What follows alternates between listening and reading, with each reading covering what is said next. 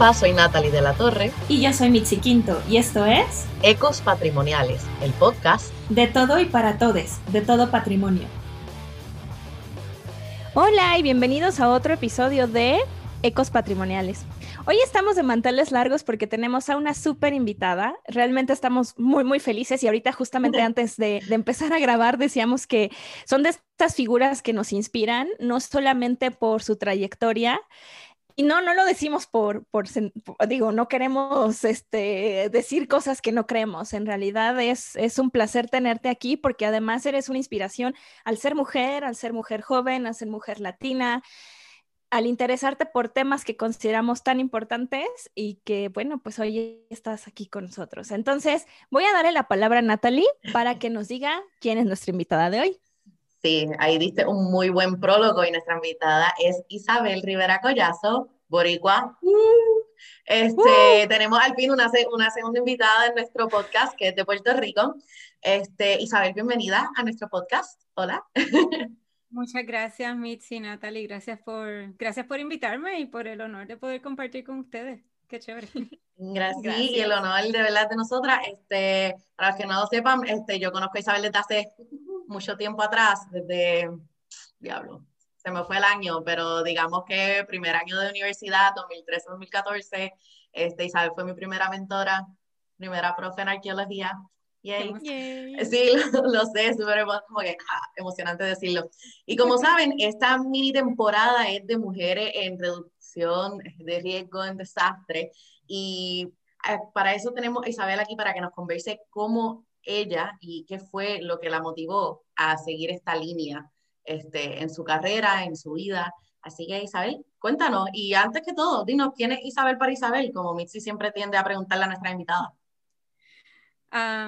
esa pregunta yo creo que es la más difícil, de quién soy yo mm. para mí. Este, yo como una vez mi una mentora mía me dijo, este, yo soy simplemente una nena que está jugando con tierra. Fue eso. Eh, yo soy una nena que se pone a jugar con tierra. A mí me gusta mucho lo que yo hago. Yo me defino académicamente como arqueóloga ambiental. Este, trabajo, pues, trabajo en términos de trabajo, este, lo que hago es entender la, cómo el ser humano reacciona a um, cambio climático y cambio ambiental. ¿Qué quiere decir vulnerabilidad social?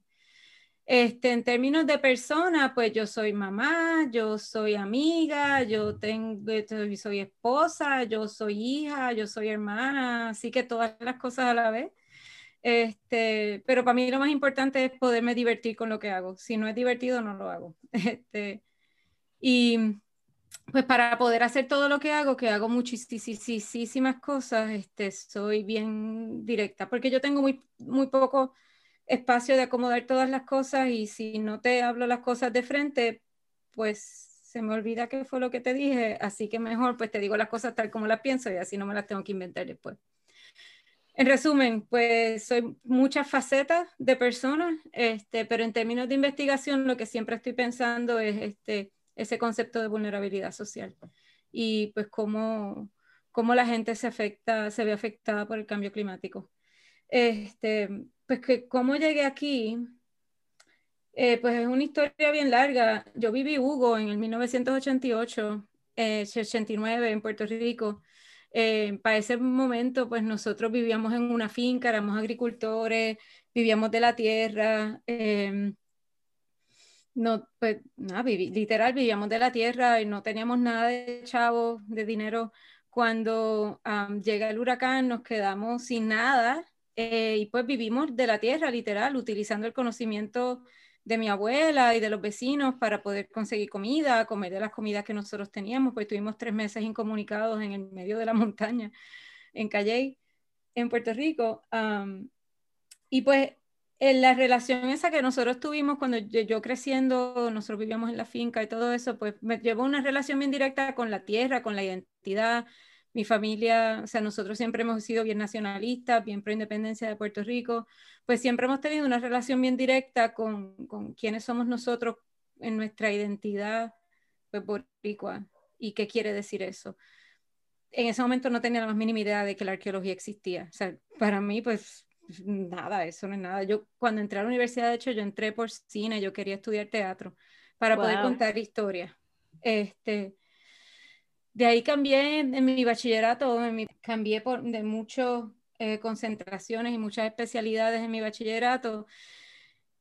Historia de Puerto Rico, este, estudios puertorriqueños. Eventualmente tuve un viaje a Israel. En Israel descubrí arqueología subacuática y arqueología costera.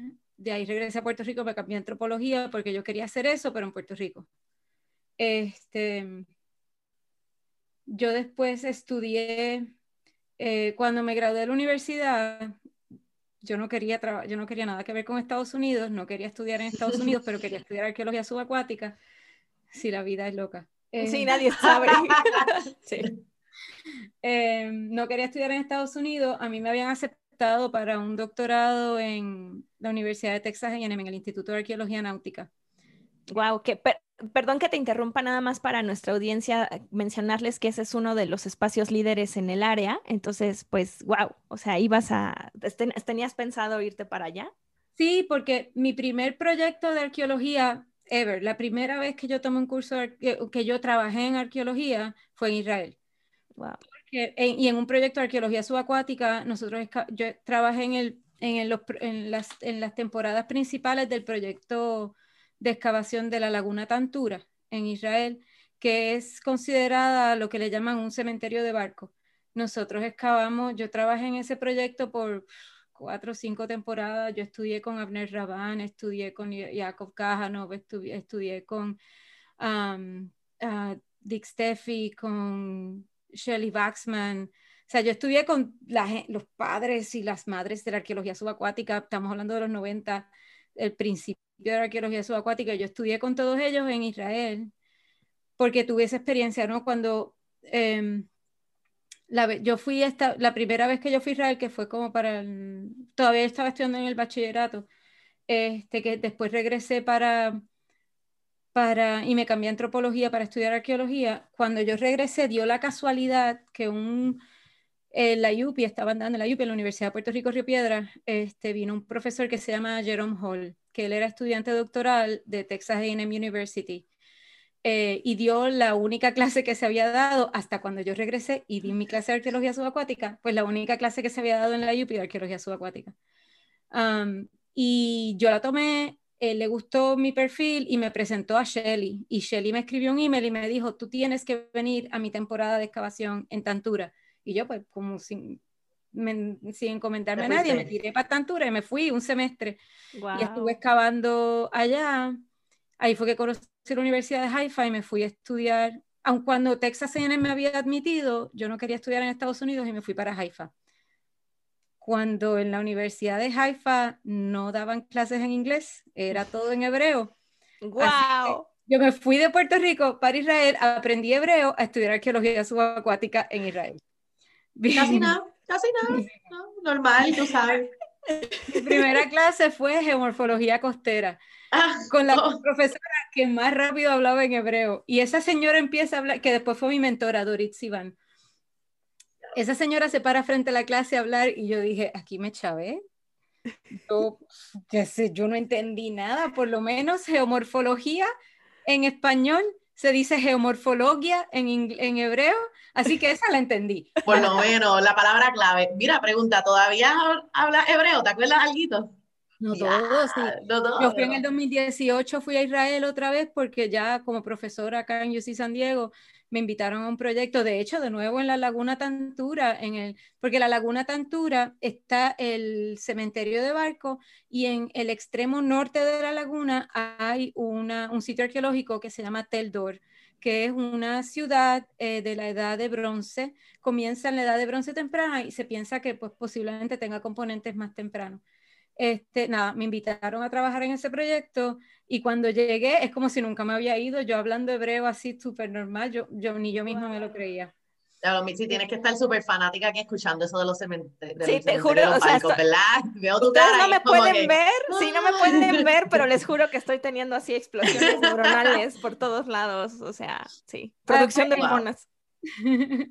en Tantura nosotros excavamos tres barcos, eh, que yo recuerde, puede ser que hayamos excavado más, pero excavamos uno, uno musulmán, un pedazo de un pecio romano y pues en la temporada más larga les cabe en un pecio bizantino eh, con Yakov Kajanov. Yo también trabajé en el Magan Mijael, que es un barco súper temprano que la costura está hecha con, con hilo, o sea, las tablas las pegan cosidas. Trabajé en el Magan Mijael, trabajé en el barco de Guinosar, que es el que le llaman el barco de Jesús en el mar de Galilea. También trabajé allí. Trabajé en la República Dominicana en otro barco, el que le llaman el barco de las pipas, el pecio de las pipas, que es un pecio del siglo XVII que lo, toda la cargo eh, pipas de... este, pues trabajé en ese pecio también, nada.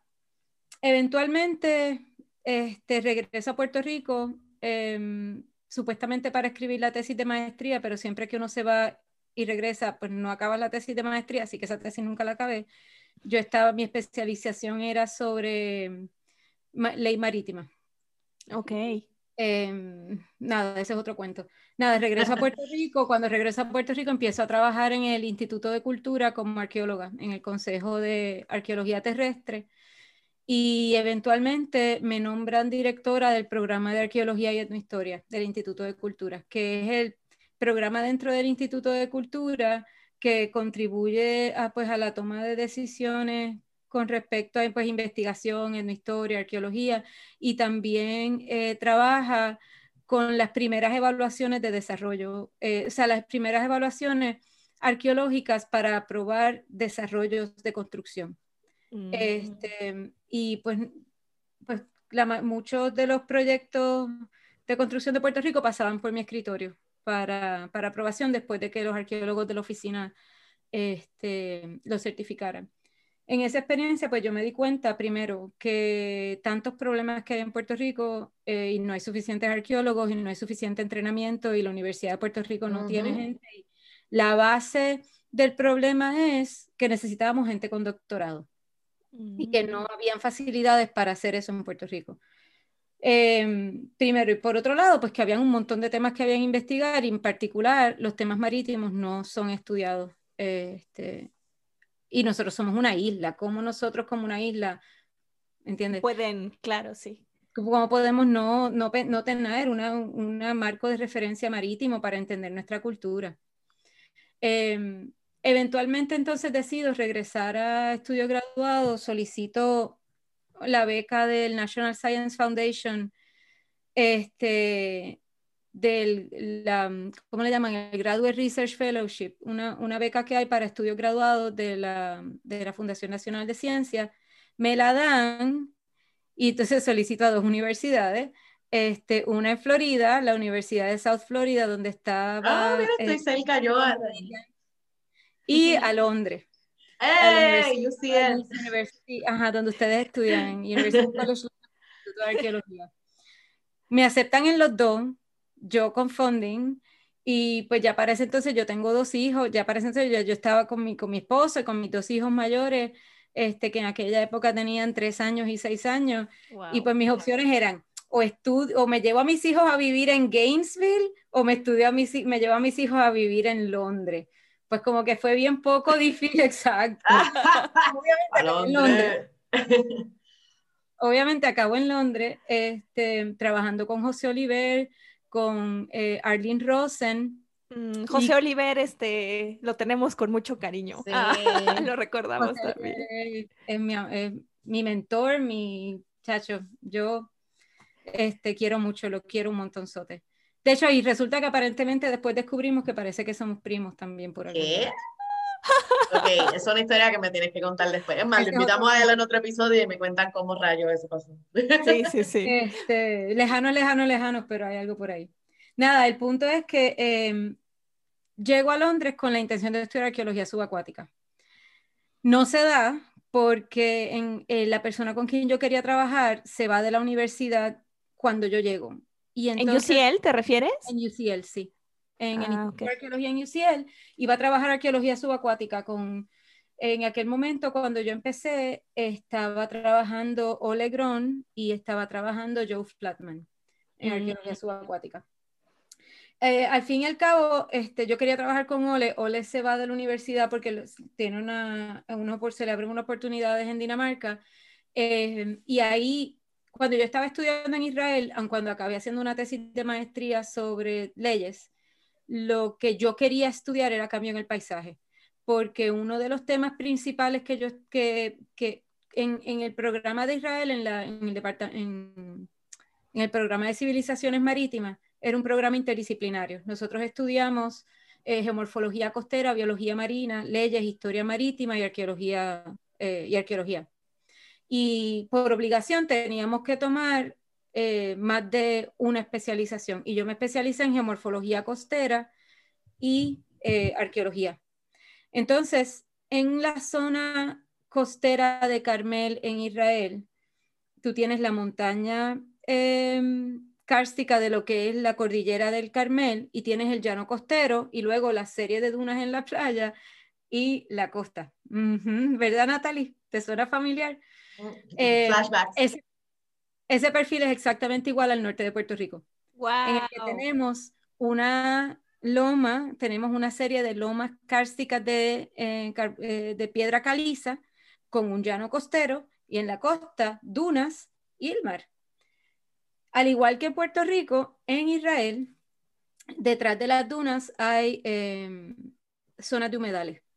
Mm. Em, pues yo lo que quería investigar era esa, eh, como parte de mis estudios era parte, pues obviamente parte de nuestro entrenamiento, reconocer que a finales del Pleistoceno el nivel del mar estuvo más bajo, al nivel del mar estar más bajo, pues cambia la composición costera, cambia la distribución de la línea de la costa, cambia la distribución de los humedales y como efecto eh, cambian los patrones de asentamiento. En el caso de Israel, un problema grande que hay conceptual que todavía no se ha investigado. De hecho, cuando fui en el 2008 me dijeron, ¿quieres tomar el tema de nuevo? Y yo, no, ya yo estoy trabajando en Puerto Rico. Este, un problema que hay que no entendemos es em, que el, periodo en Israel tú tienes em, a final del Pleistoceno el periodo del Neolítico, que es seguido aproximadamente en el 8000 por el periodo calcolítico, que eventualmente está seguido por el periodo de la Edad de Bronce. El periodo calcolítico, en la zona de la costa hay enterramiento, pero no hay asentamiento. Pues queríamos ver por qué y dónde están. Nada. Eso me lleva a pensar cambio climático, cambio en el paisaje y patrón de asentamiento. Yo quería trabajar en Puerto Rico, no me dejaron, pues ese era el tema que yo quería trabajar en Israel. Cuando llego a Londres, ese es el tema que yo quería trabajar. Cuando me dicen no puedes trabajar arqueología, subacuática, pues yo vuelvo, pues zona costera, humedales, cambio en el nivel del mar, cambio climático y cómo responde la gente. Entonces, este, yo como yo tenía, acababa de llegar de Puerto Rico, yo en Puerto Rico estaba trabajando arqueología de contrato, se presentó la posibilidad de trabajar en, un sitio que se llama Punta Candelero. Y en Punta Candelero yo, yo eh, documenté, tomé muestras de tierra para hacer análisis de sedimento y tomé muestras de caracoles para, para entender la distribución de los em, hábitats marítimos. Y esa fue mi tesis de maestría. Entonces, para el oh. doctorado, eh, lo que hice fue que diseñé un proyecto similar para poder entender el contexto climático y ambiental del periodo inicial de ocupación humana en Puerto Rico, en la costa norte. Y entonces ahí todo como que se amarra. Este, vuelvo el conocimiento que tengo sobre eh, pues la geomorfología costera, el conocimiento que tengo sobre arqueología marítima, sobre cambio en el paisaje. Y pues desde entonces, entonces uno de los temas que sobresale a través de toda la investigación es por qué cambia el cambio, por qué cambia la cultura cuando cambia, cuando cambia el ambiente. Si cambia o si no cambia, o sea, bajo qué condiciones existen esos cambios. Y pues todas esas cosas es lo que me ha llevado hasta donde estoy ahora, pues que eh, tratando de, continuar entendiendo, ahora pues con mucho más detalle, con mucha más profundidad, este, qué quiere decir desastre, bajo qué condiciones la gente percibe riesgo o no percibe riesgo, bajo qué condiciones se los diferentes elementos de la cultura toman qué tipo de decisiones en respuesta a qué tipo de cambio. Este, por ejemplo, en, el, en una investigación que hice que publicamos en el 2015, eh, pudimos identificar que en la cultura arcaica, bajo la misma condición de precipitación, de más lluvia, este, pues la gente cambió donde vivían. Algunos cambiaron, otros no cambiaron, otros se quedaron donde estaban viviendo antes. Y, y pues eso te deja saber que el que haya un cambio en el clima no quiere decir que todo el mundo sienta, sienta el impacto de la misma manera. Pues si eso es así, ¿qué implicaciones tiene esa aseveración, verdad? Pensamos, si es, si es verdad que no todo el mundo siente el cambio climático de la misma manera, pues ¿quién lo siente más fuerte? ¿Cuándo se responde? ¿Cuándo no se responde? ¿Cuándo una amenaza se percibe como riesgo, porque el hecho de que haya amenaza no quiere decir que se perciba como riesgo. Pues todas esas cosas las que estoy trabajando ahora. Wow. Pues yo todavía estoy procesando todo, ¿eh? O sea, es como wow. Sí, no, y, y para los que nos escuchan, este, no, para nosotras poder tener estas conversaciones, ya ahora de que, por ejemplo, ya yo terminé mi maestría y Mitzi está en el máximo apogeo de su doctorado, es bien importante porque una de las eh, una de las razones por las cuales quisimos hacer esta temporada fue porque nos dimos cuenta de que no conocíamos en realidad ninguna mujer que trabajara estos temas y tampoco dentro, del contexto de la de Latinoamérica y el Caribe. Sí, ¿verdad? Conocemos otros profesionales que son hombres, pero que, ¿verdad? Estamos en el mes de marzo y queremos hacer ese énfasis en el rol que tiene la mujer en la reducción de riesgo de desastre. Entonces también, exacto. Entonces también queríamos que nos contaras, ¿verdad? Cómo tú como mujer, cómo ha sido ese proceso de trabajar en este tipo de temas y estar trabajando con las comunidades sobre vulnerabilidad, riesgo, amenaza, cambio climático. Sí, o sea, está muy interesante que nos cuentes sobre ese camino, porque, bueno, ahorita que me, o sea, te juro que me estaba imaginando toda la travesía de aprender hebreo solo por no pisar suelo gringo, como decimos aquí, y ahorita das clases allá, entonces necesito entender qué pasó en la línea del tiempo, pero antes de que entremos en detalle exactamente, o sea, cuéntanos cómo ha sido para ti ser mujer en todo lo que haces. Em, pues en resumen es que es más difícil.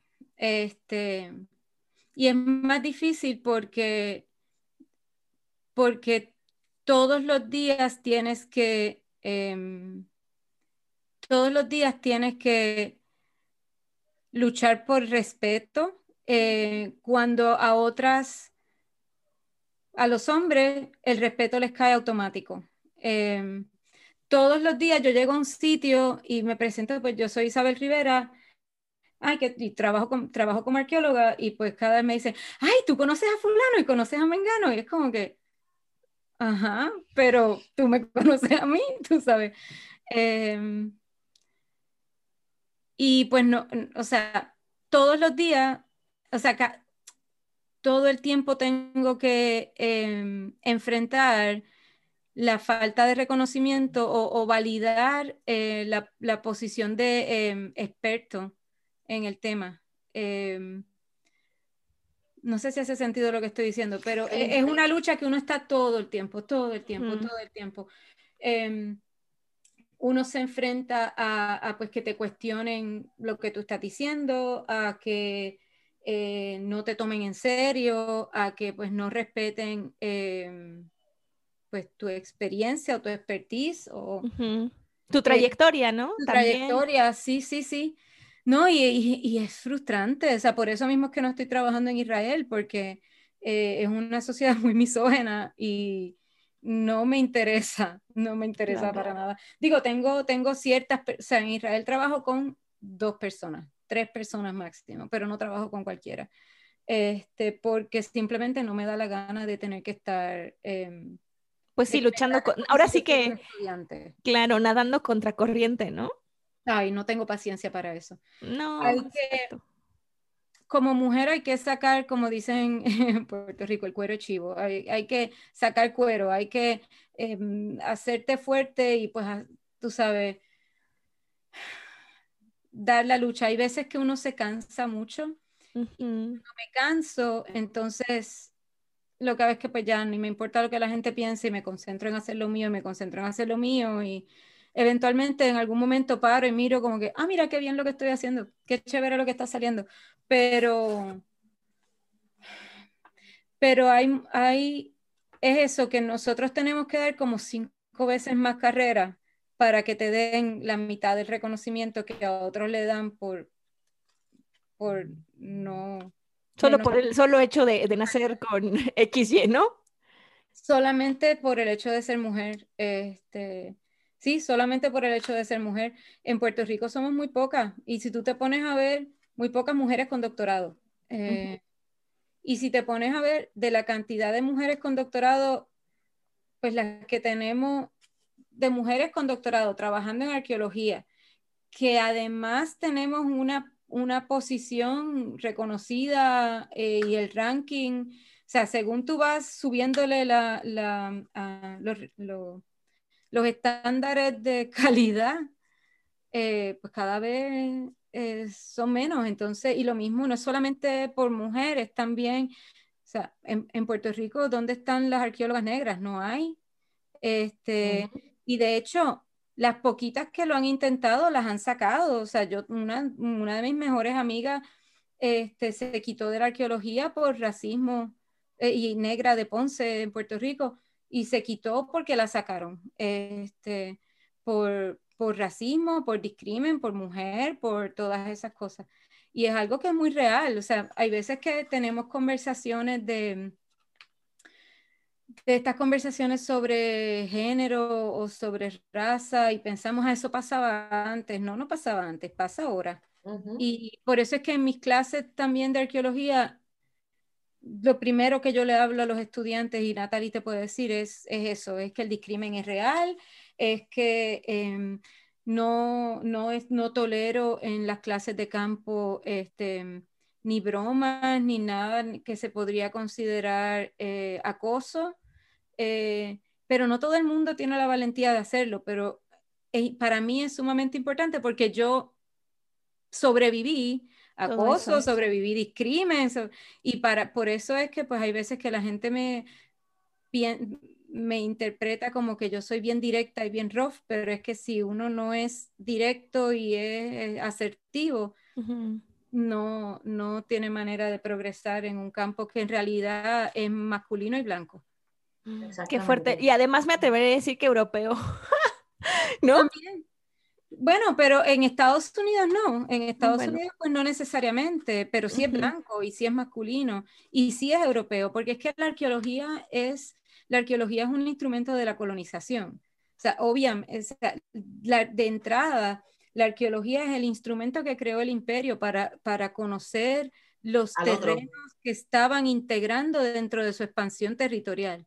No quiere decir, ahora, la ventaja que tenemos entonces nosotras es que podemos utilizar las herramientas que desarrolla la arqueología para entonces revertir el discurso colonial y poder entonces recuperar las historias que trataron, que, el imperio trató de ocultar. Y es uno de los elementos que para mí es lo más importante y poderoso de mi práctica como arqueóloga, que yo puedo recuperar la historia, que, la memoria que nos trataron de borrar con las herramientas que desarrolló el imperio, which is super cool, tú sabes. sí, no, super cabrón. emocionante. Disculpa. Y es, la, y es la razón también por la cual yo estoy aquí en Estados Unidos dando clases. Ahora, Ahora mm, tienen a la tatita mm. de calle entrenándole su próxima generación. Esto es... Que los estoy volviendo locos con Paulo Freire y con... ¡Wow! Paulo Freire es la onda. Y con teoría de descolonización y todas esas Brutal. cosas. Y bueno, damas y caballeros, damos entonces por terminada esta primera parte de este episodio junto con Isabel. Así que recuerden sintonizarnos la próxima semana para continuar con la segunda parte de esta increíble conversación. Nos vemos.